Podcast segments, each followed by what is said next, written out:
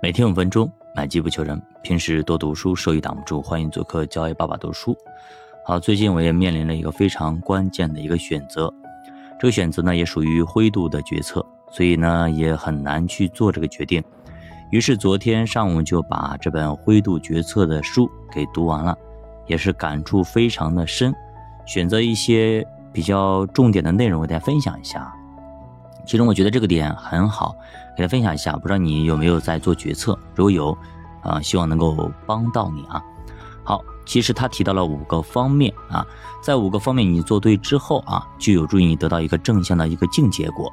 那么会有人说，光有这些就够了吗？那肯定是不够的，因为除了完全的理性之外，你还需要一些其他的东西。光有理性没有感性，会让我们陷入非常尴尬的绝境。比方说啊，医院里有六个人在等待着器官的移植，如果没有这个器官，他可能就 game over 了。那这其中不乏有对社会做出重大贡献的科学家、企业家等等等等，都是非常厉害的人物。而你呢，只是一个微不足道的普通的老百姓。此时，公权力强制你结束掉你自己的生命，去救助这六个重要的人。我是健康的，但是他们需要器官，把我的器官献给他们。如果从净结果来衡量，这肯定是效用非常正向的东西，因为你的生命结束是会救一个非对社会贡献非常大的一个人，有利于社会的发展。但是我们能这么做吗？那显然不对的。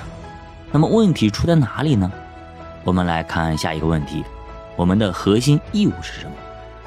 这个时候，如果警察上门来，要带走你，并且要强制结束掉你的生命，那你肯定是不干的，因为你也是人，人的生命是最宝贵的，任何人都不能随便终结其他人的生命来延续自己的生命。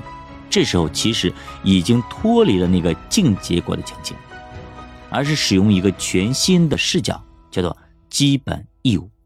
你们觉得可能听起来稍微有点难，好，我再讲讲那讲的例子啊，比方说。我们如果现在，说实话，需要拉动经济，每个人干嘛？更多的应该是把钱都花了，把银行的钱，所有的钱全部通通都花掉。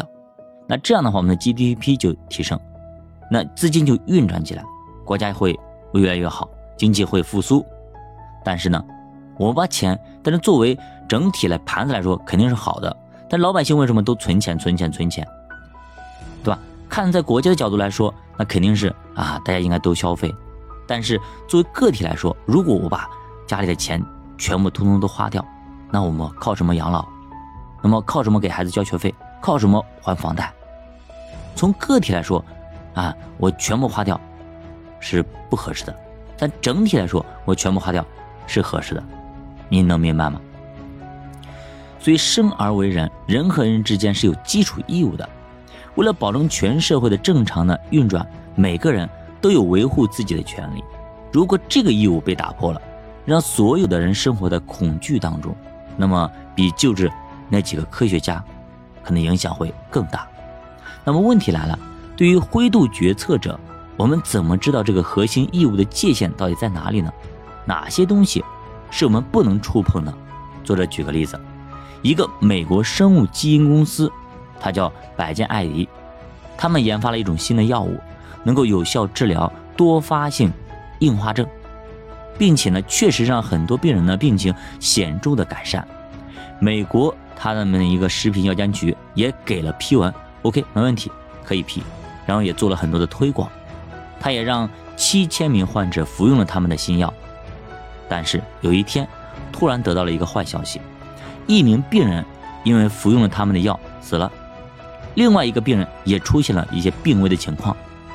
那么，面对如此的灰度的情境，如果你是公司的 CEO，你会怎么决策？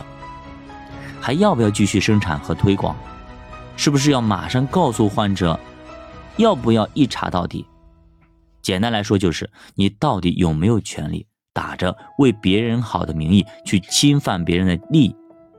能不能替别人做这个决定？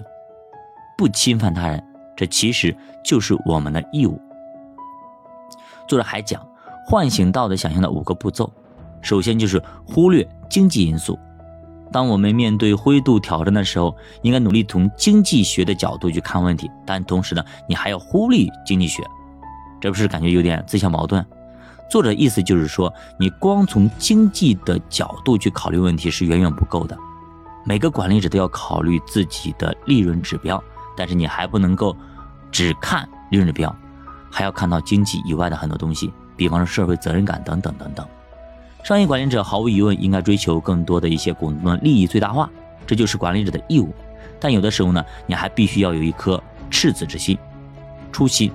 比方说苹果的库克，他回答股东的质疑，有的股东质疑他把钱浪费在了没有收益的新能源的项目上，而库克则很生气，他说，有的时候自己只做一些正确的事情，比方说他们一直在研发一些东西，让。盲人更好的使用苹果手机。这个时候我根本就没考虑过回报率。如果你们想让我只考虑投资回报这件事那么你就直接撤资吧。怎么样？所以企业之所以能够长远、能够长久，不仅仅眼里只有钱，还得有光。就要读书，并且慢慢变富。咱们下节再见。